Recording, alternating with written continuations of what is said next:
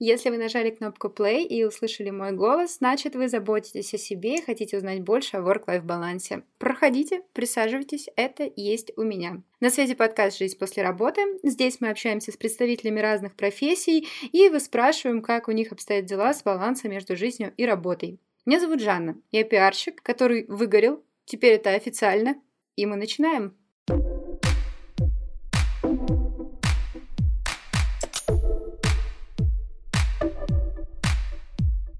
Неожиданный поворот, который мог не повернуться, но повернулся.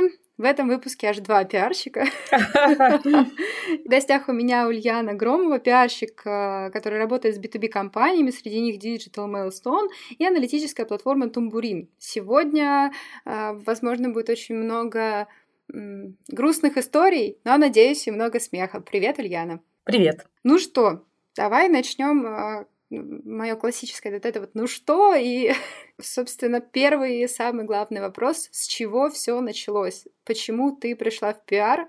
А, зачем? Что ты тут делаешь? Ой, это очень интересная на самом деле история, потому что я никогда не хотела быть пиарщиком. И я вообще, пиарщики были моими врагами, потому что я с детства мечтала стать журналистом. В результате поступила на журфак, работала очень над классными проектами, писала статьи на социально значимые темы. В какой-то момент э, моя знакомая пригласила меня работать в пресс-агентство. Я писала диплом, тогда у меня было свободное время. Я подумала, а почему нет? Поработав в пресс-агентстве, ну, это временно, там проект длился 7 месяцев. И вот, собственно, я э, перешла черту, можно так сказать. И э, 7 месяцев работала пиарщиком э, на проекте скульптура архитектуры «Наше Отечество», который организовал Екатеринбургский художественный фонд. Ой, как сложно звучит. Ну, это очень классный такой проект, который занимается развитием э, скульптуры и архитектуры. В общем-то, в мои задачи входило не только написание интересных э, материалов об этом проекте, но еще и инициирование публикаций, GR — это взаимодействие с органами власти, чтобы популяризировать проект, потому что это был всероссийский uh-huh. конкурс, и нужно было в каждом регионе рассказать о нем, привлечь участников, и потом все это закончилось масштабной выставкой в Манеже. Круто. Да, да, это было очень круто, но когда меня приглашали на этот проект, я даже не представляла его масштаба, что мне придется звонить в Министерство культуры и разговаривать там с разными представителями э, этих ведомств и рассказывать им про конкурс и устраивать пресс-конференции. Я поняла, что это настолько круто, ну, то есть ты не только транслируешь все же как журналист, да, пропускаешь через себя, анализируешь, mm-hmm. собираешь разные точки зрения, пытаешься, да, выпустить интересный читателям материал.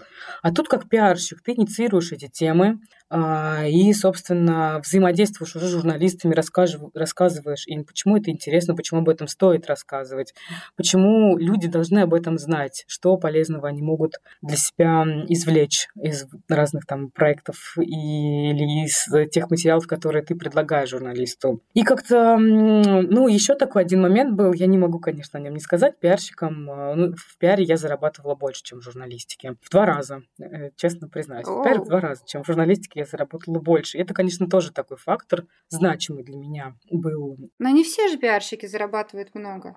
Ну, я не знаю, про всех, конечно, я не могу сказать, но я как пиарщица зарабатывала на тот момент больше, чем как журналистка.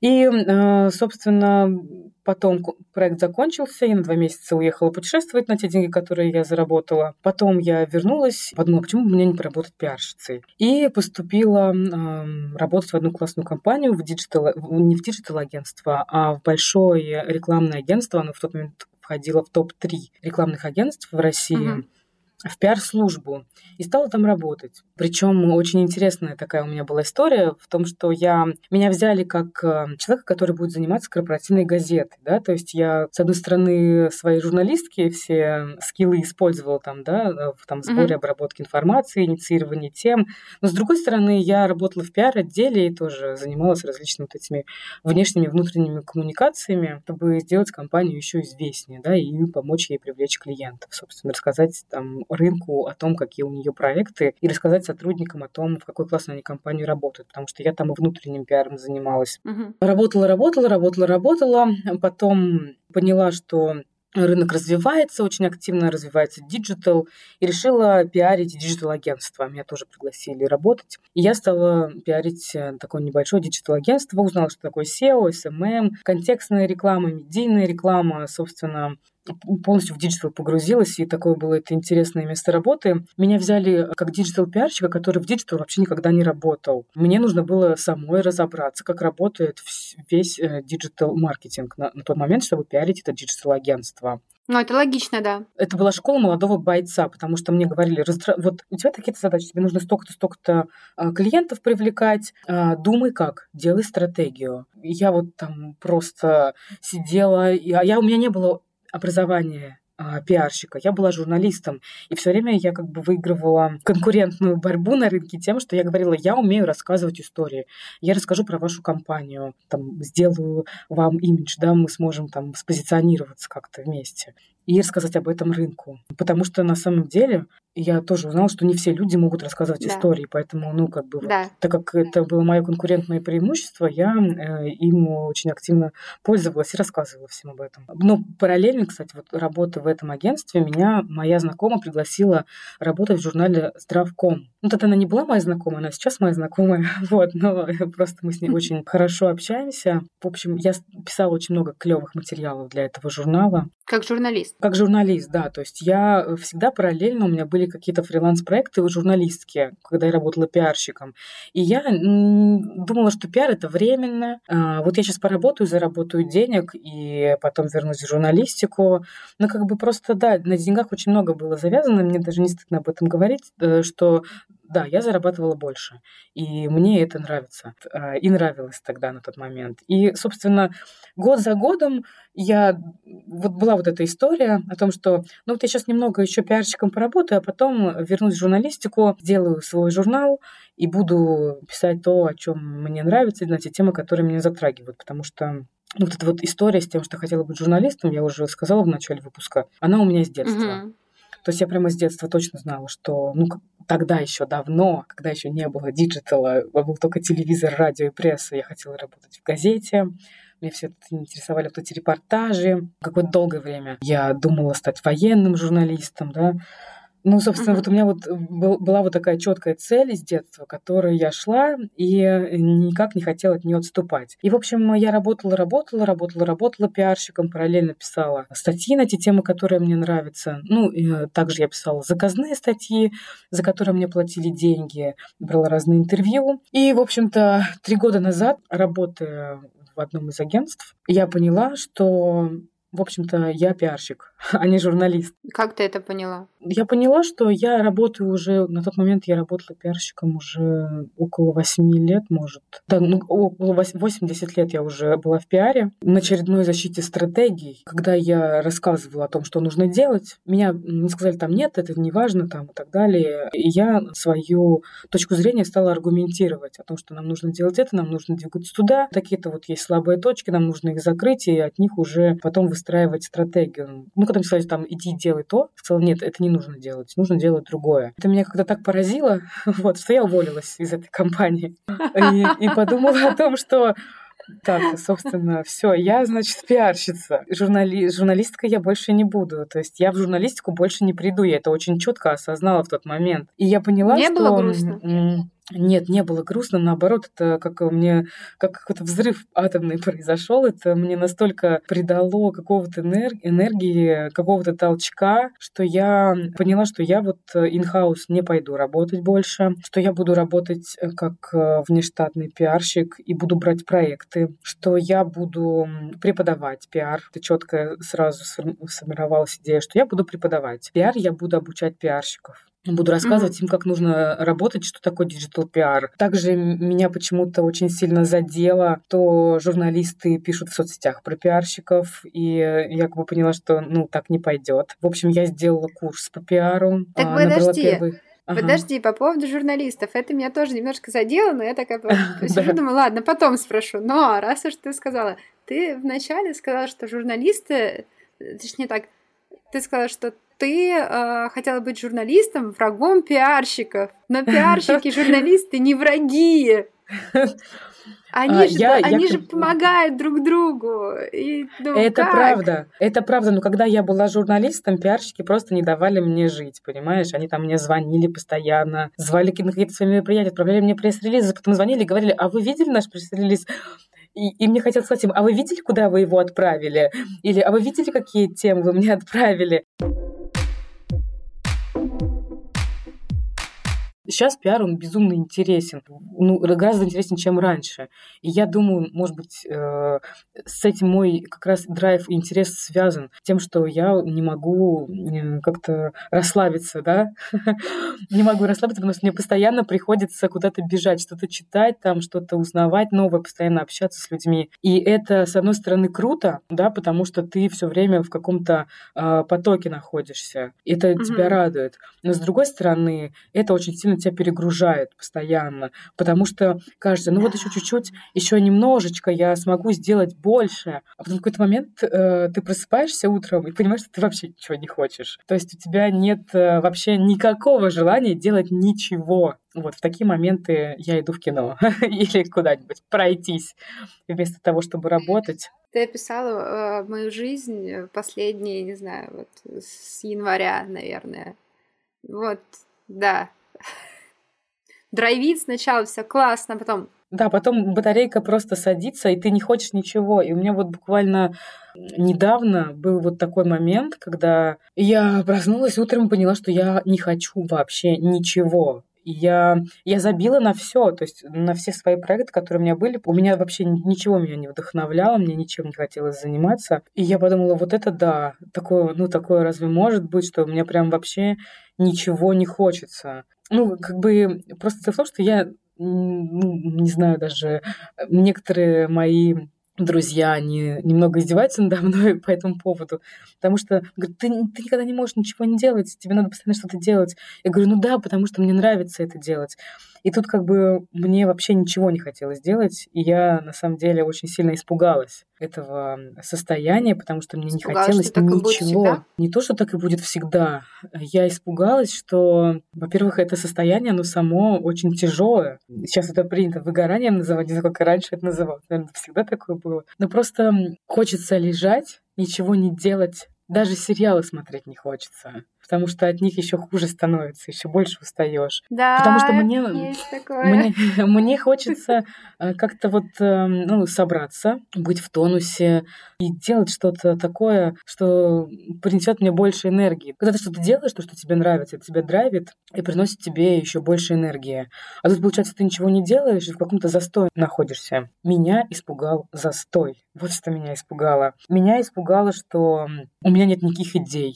Вот просто какая-то пустота в голове. И я ничего не хочу придумывать. Все время какие-то идеи, да, в голове крутятся там. Меня ну испугало, да. что я не хочу ничего делать для себя. Меня испугало, что я не хочу ничем себя порадовать, допустим. В смысле, э, для себя, для своей карьеры или для себя как для нет, человека? Нет, нет, для себя, для себя как для человека, для себя лично. Меня испугало, что я ничего не хочу себе сделать приятного, понимаешь? То есть я даже не хочу встать эм, выйти на улицу, пройтись с собакой своей погулять, да, потому что меня это очень радует.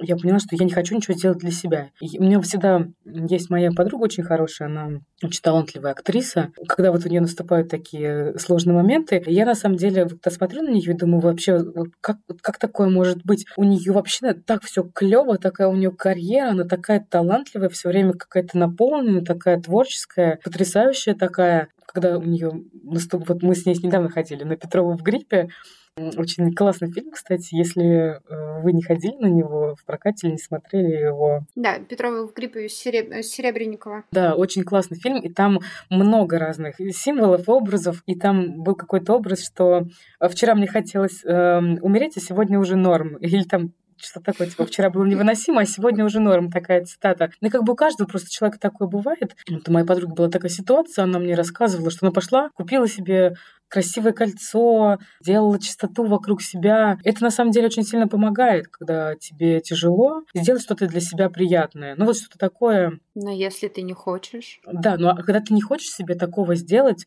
то это уже пугает, потому что получается, что ты в какую-то такую впадаешь в беспомощность. Когда ты маленький и беспомощный, это нормально. А когда ты большой и mm-hmm. беспомощный, то это уже не очень. Потому что, конечно, могут прийти твои родные люди, обнять тебя, сказать, что все будет хорошо, приготовить тебе какао, принести плед и там э, успокаивать тебя, успокаивать тебя начать. Ну, как бы это, это прекрасно, когда есть такие люди вокруг. Я очень ценю такие моменты, да, когда мои родные, друзья меня поддерживают. Но все-таки я уже взрослый человек, и я сама могу выбрать, да, как мне жить. Вот. И там отдыхать мне, не отдыхать мне, быть в опустошенном состоянии или в энергетически наполненном состоянии. И из этого опустошенного состояния я могу сделать выбор, встать и выйти из него, да, ну, как бы понять, что вот сейчас как бы там, не знаю, 5 часов или там сегодня, или там вот эти выходные, там, или я возьму мини-отпуск. Я вот полежу, отдохну, мой мозг очистится, и вот, но через три дня я встану и пойду, да, и буду делать эти дела. А когда вот ты находишься в таком опустошенном состоянии, тебе ничего не хочется. Это понятное дело, что у каждого по-разному, э, но именно в случае с тобой ты поняла, что стало триггером в данной ситуации? У меня еще такой есть вопрос. Может быть, это была депрессия? Я понимаю, что депрессия это ну, заболевание серьезное. Просто выгорание нельзя назвать депрессией, или просто когда у тебя плохое настроение, нельзя назвать это депрессией. И тут важно тоже не подать в крайности и сразу не писать в Фейсбуке, а, мне плохо, спасите, помогите, мне депрессия. Но, может быть, и ты ходила к врачу, не знаю, к психологу, как-то это изучала с этой точки зрения, или ты больше анализировала себя и следила за этим состоянием? Сделал небольшой ремарк по поводу депрессии. Есть очень классная книга, называется «Демон полуденный». Uh-huh. Я не помню автора, но она очень толстая, и там давно я ее читала. Я не знаю э, по поводу депрессии, потому что, ну, как бы вообще похоже на самом деле на то, что в этой книге э, написано, и то, что я испытывала. Нет, я не пошла к психологу, и к врачу я тоже не пошла. Приняла решение принять, да, э, это состояние, что вот сейчас мне ничего не хочется, побыть в нем какое-то время. Очень сильно надеялась, что когда-нибудь меня отпустит. Вот, я наконец-то снова начну делать что-то приятное. Просто такая, ну, возможно, это пройдет пройдет. Да, да, возможно, это пройдет. Но если не пройдет, тогда, наверное, мне надо будет обратиться за помощью. Вот. Но как бы э, просто у меня такая сложная ситуация, на самом деле, потому что у меня куча долгов. Недавно я купила квартиру, у меня э, маленький ребенок, много куча ответственности, там я развелась э, с мужем, и, короче, я просто не могу, знаешь, так, типа, ну нет, у меня есть сбережения, как у всех взрослых людей, это как бы хорошо, но просто если я не буду работать, то у меня не будет денег. И как бы такая история, которая тоже, знаешь, очень сильно мотивирует не впасть в депрессию я и понимаю. в уныние, как бы, не, не впасть в депрессию и в уныние. Как бы понимаю, что э, надо собраться и найти вот эту радость какую-то. Собственно, что я сделала? Я э, уменьшила интенсивность работы. То есть я вот на две недели выпала из э, одного из проектов своих. Это был как отпуск, или ты просто немного подзабила на задачи? Нет, не как отпуск, просто я, э, у меня есть определенный план работ, график, да, что я должна делать mm-hmm. там в течение месяца. Я просто э, меньше стала делать. Прямо намного. на 90%, я бы сказала так.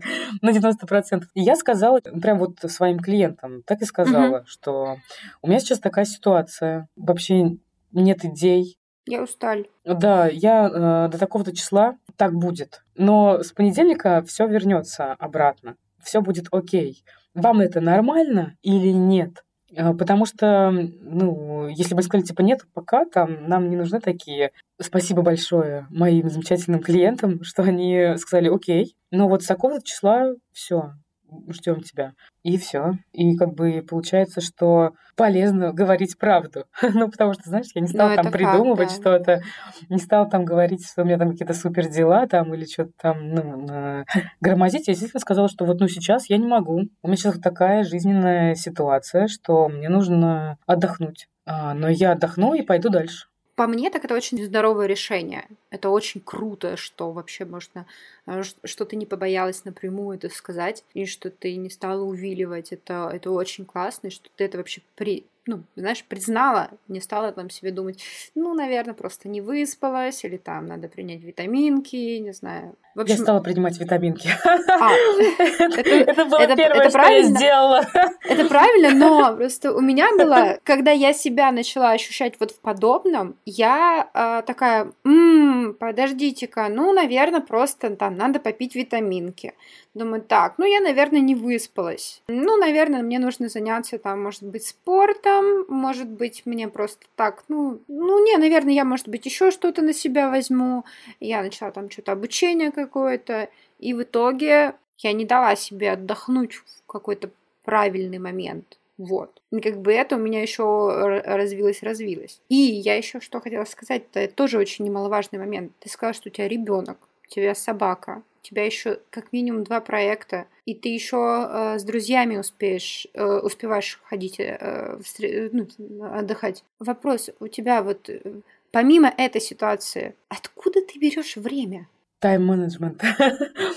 Ой, а можно я сделаю небольшую вставку, а потом отвечу на твой вопрос? Давай.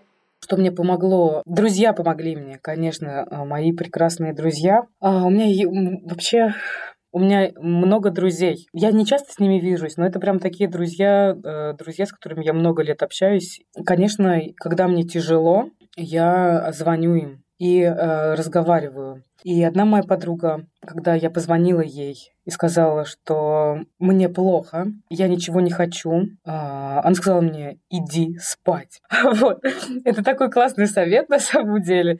Она говорит, приходишь, ничего не делай, ложись спать. И я приходила и ложилась спать. Я спала много, и это тоже помогло мне восстановиться на самом деле, потому что сон, он очень помогает наполниться и вот эту энергию вернуть в тебя, когда ты просто спишь, не забиваешь свое время какими-то делами, просто mm-hmm. приходишь и ложишься спать. И я вот приходила и ложилась спать, и все, и больше ничего не делала. То есть я вот работала, Неожиданный, на самом деле, совет. Проводила время с семьей и ложилась спать. Я ложилась спать в 9 часов вечера, пол девятого, и спала, ну вот я просыпаюсь около 6, там, без 26, и вот и спала, просто вот приходила и спала все это время. И мне очень хотелось спать, на самом деле, а, хотя это было лето. вот. Я просто спала и спала, спала и спала, и ничего не смотрела, ничего не читала, просто спала, это тоже не помогло. По поводу того, а, как находить время на жизнь, да, потому что жизнь это не только работа и какие-то проекты, это еще и... Да, да, баланс тот самый. Те приятные э, вещи, да, истории, которые ты можешь себе делать. Расчищаю просто э, время для того, чтобы заниматься теми делами, которые не относятся к основной работе.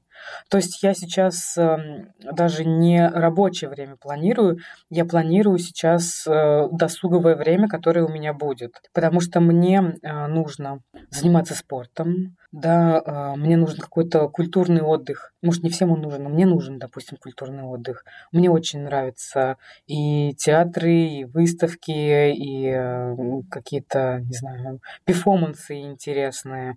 Мне нравится путешествовать. Угу. Ехать куда-то на выходные на машине в какие-то странные места и города, и просто вот... Э, мне нравится вот эта сама дорога, когда мы куда-то едем с друзьями, просто разговариваем там, там два, там три часа мы куда-то едем, потом мы приезжаем, гуляем, там обедаем, потом едем обратно. То есть у нас мы практикуем такие с друзьями туры одного дня. И там вообще никого нет. В каком-то непонятном городе.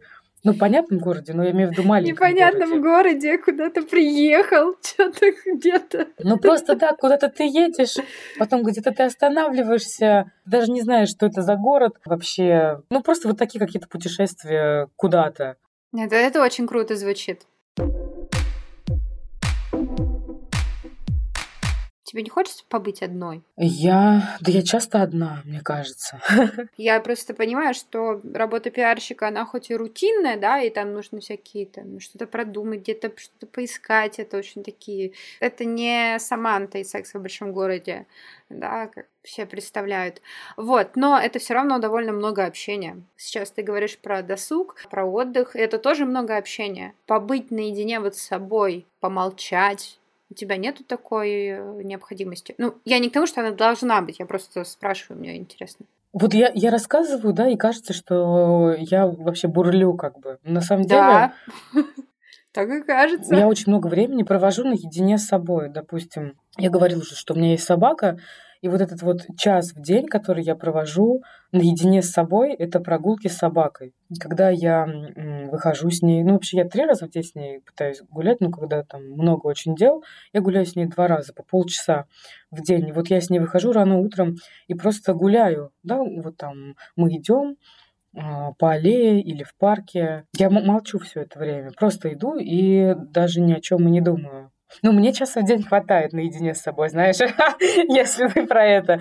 Мне иногда не хватает. Понимаешь, я это просто спрашиваю, потому что ну, это какие-то все равно личные моменты, да, как бы я тут довольно субъективно, потому что я все это через себя ощущаю. И мне часа реально не хватает. Иногда я прям осознанно там увеличиваю время от э, офиса до дома. Я там иду какими-то закоулками, чтобы побольше времени побыть наедине. Я там э, осознанно иногда не отвечаю на какие-то сообщения. Ну, если я вижу, что там не супер важно, стараюсь там не отвечать просто наедине с собой. Помолчать, посидеть вот э, где-то со своими мыслями наедине, потому что, ну, вот мне этого как очень не хватает, особенно в связи с вот как раз-таки тем, что ничего не хочется. То, о чем ты говоришь, это очень классно, потому что получается, что ты тоже очищаешь вот это пространство для себя, какое-то количество времени в день, в неделю, которое ты проводишь наедине с собой, да, и причем э, я хочу сказать о том, что в эти моменты они такие ценные, понимаешь, наедине с собой, и поэтому в эти моменты, чтобы я и другие люди ну, я так сейчас... К себе, это послание мое к себе сейчас, через твой подкаст. Чтобы в эти моменты ты думал о чем-то хорошем, о чем-то, может быть, мечтал о чем-то или вспоминал что-то, либо вообще ни о чем не думал и просто смотрел вокруг, как красиво. Просто сейчас вот перед подкастом я вышла пройтись одна. Вот, и два часа э, гуляла по своему району, потому что сейчас очень-очень красиво, и мне хотелось побыть одной именно. Я шла вот по этим бульварам, мокрый асфальт, деревья такие, знаешь, э, золото-красные такие, багряные, зеленые, листочки клена, которые прилипли к асфальту, и ну все еще зеленая трава. И это так красиво, знаешь, я шла одна совершенно, просто без какой-либо цели гуляла, и это было очень приятно. Ну, звучит это, правда, очень здорово. Провести время вот просто не делая ничего полезного, потому что сейчас какой-то культ есть, чтобы ты приносил какую-то пользу. Есть, да, вот какой-то это как-то Есть еще фома, навязывается. знаешь, э, вот это, как она называется? Да, да, фома, вчера читал тоже, да. Да, угу. что, что, боязнь пропустить что-то важное. Я что-то упускаю, да, боязнь пропустить что-то вот это все вот навязано, что ты что-то пропускаешь, ты что-то не успеваешь, а жизнь коротка, надо жить по максимуму. Это все навязано нашей культурой, и вот эти все ситуации, как раз когда ты там пытаешься взять на себя чуть больше, чем ты можешь, когда постоянно чему-то учиться новому, что-то полезное читать, что-то полезное смотреть. Курсы, курсы, курсы, курсы, курсы курсы, лекции. Интенсивы. Ой, все вот это да. Польза, польза. Это все как бы настолько навязывается, ну, невозможно уже впихнуть в себя, на самом деле, этот поток. Уже просто не вмещается уже. Такие вот моменты, по которым ты говоришь, когда ты просто там идешь и один сидишь в кафе и просто пьешь этот глинтвейн или чай, или кофе, твой любимый. Просто ты ничего не делаешь, просто пошел и вот просто сидишь один. Либо один поехал в какое-то красивое место и там гуляешь. Это я к этому вот, знаешь, сейчас только пришла. А раньше, конечно, как-то вообще даже не думала об этом. Я думаю, что надо, надо все побыстрее успеть, побольше денег заработать, пока я могу, да, там, пока я молодая, там, у меня очень много сил. Потому что вот это тоже история с эйджизмом есть, что у нас как-то все время вот эти все истории молодые миллиардеры 30 до 30 30, там известные люди 30 О, до 30. Да. То есть, что ты до 30 ты должен все вообще успеть. А потом жизни нет. Да, да. То есть я хочу вот э, какие-то, ну вот это, знаешь, какого, нет какого-то экологичного подхода к возрасту. Молодость очень сильно культивируется. И все вот это связано с тем, что тебя куда-то торопят, и ты немного теряешься, да, в этом потоке. Тебя несет, а куда непонятно. Вот я к чему говорю. Я, я тут с тобой, конечно, согласна. Единственный момент, знаешь, такое как будто бы несовместимые вещи, как у нас очень сейчас уже практикуется, да, и там поощряется осознанное потребление, экологичное отношение к себе, э, психология, да, чтобы ходить к психологу и заботиться о своем ментальном здоровье. А, то есть это все практикуется, это на самом деле очень важно, и это правда может помочь, но при этом столько контента, при этом действительно какие-то курсы. Если ты это не знал, все, ты проиграл в этой битве, и опять же, чем, ну, то есть а, молодые, там, не знаю, специалисты, которые на курсах все выучили, все знают, и они уже приходят, и ты как будто бы уже немного не в, не в строю, как будто бы они знают больше, как будто бы они, кур... они говорят, мы прошли 10 курсов, а ты прошел только один курс условно. Ну, это я сейчас к примеру. И это друг с другом не вяжется немного. Да, интересная, очень классная мысль. Как бы относиться к себе хорошо, но при этом успевай все делать. Там, иначе тебя обгонит там конкуренция и все такое. А как? Как? Слушай, хороший вопрос. Как? Да. А, Наверное, понять, что ты хочешь. Да, то есть, когда понимаешь, что ты хочешь, ты э, к этому идешь. Вот, например, у меня есть список задач на неделю, на день. Э, я, э, да, я составляю угу, У меня он тоже есть. Ну, нет, у меня, допустим, да, у меня есть список задач на месяц. То есть я в течение месяца должна сделать э, то-то, то-то для клиентов и то-то, то-то для себя. Что бы я хотела, чтобы я сделала для себя в этом месяце? У меня есть список вот какой-то бытовой, что я должна э, сделать там по бытовом плане, да, э, семейный и так далее. Вот у меня есть там какие-то мои ориентиры на которые я смотрю. И, конечно, знаешь, как расстраивает, когда я понимаю, что я вот для себя что-то не делаю. Я вот тоже Ну вот меня это угнетает, если честно. Я такой себе список делаю на месяца три, типа раз в квартал, вот такое вот условно там на лето, на осень, вот такое. И, честно говоря, очень много из этого списка я не делаю, и мне от этого становится очень грустно, и я еще больше такая, ну, блин, ну нафига это делать? Ну вот, и, и ты как бы, ты, да, это ужасно расстраивает, когда ты для себя составляешь список каких-то приятных э, дел, покупок, там, каких-то процедур приятных. И ты потом смотришь, что, ну, как бы из них сделано мало. Ну, и тогда ты понимаешь, что, ну, вот я же самая большая ценность для себя. Я как взрослый человек, я о себе сама забочусь, да, или сам забочусь о себе. А, соответственно, ты все начинаешь двигать другое все и смотришь, как бы, то ты делаешь не так. То есть, почему ты не делаешь для себя что-то приятное? Да, это, это очень, кстати, хорошая тоже э, тема такая, почему Это ты... очень хороший вопрос вообще. Забиваешь да. э, на да. себя то есть вместо того, чтобы делать для себя приятные вещи, да, ты потребляешь там какой-то другой контент, либо э, забиваешь, э, ну, прокрастинацией, да, занимаешься. То есть, понимаешь, вот заниматься mm-hmm. прокрастинацией с точки зрения там каких-то дел рабочих, это как бы все об этом говорят. Заниматься прокрастинацией с точки зрения дел для себя – вот это уже другой вопрос. То есть, по идее, что для себя все дела, которые ты можешь сделать, они приятные, они как бы будут тебя наполнять, э, делать счастливее. Чем да. больше счастлив ты как человек, да, тем больше счастливы окружающие, потому что у тебя хорошее настроение, ты улыбаешься, у тебя какие-то классные идеи, ты с крыши энергии, и, и людям приятно с тобой общаться.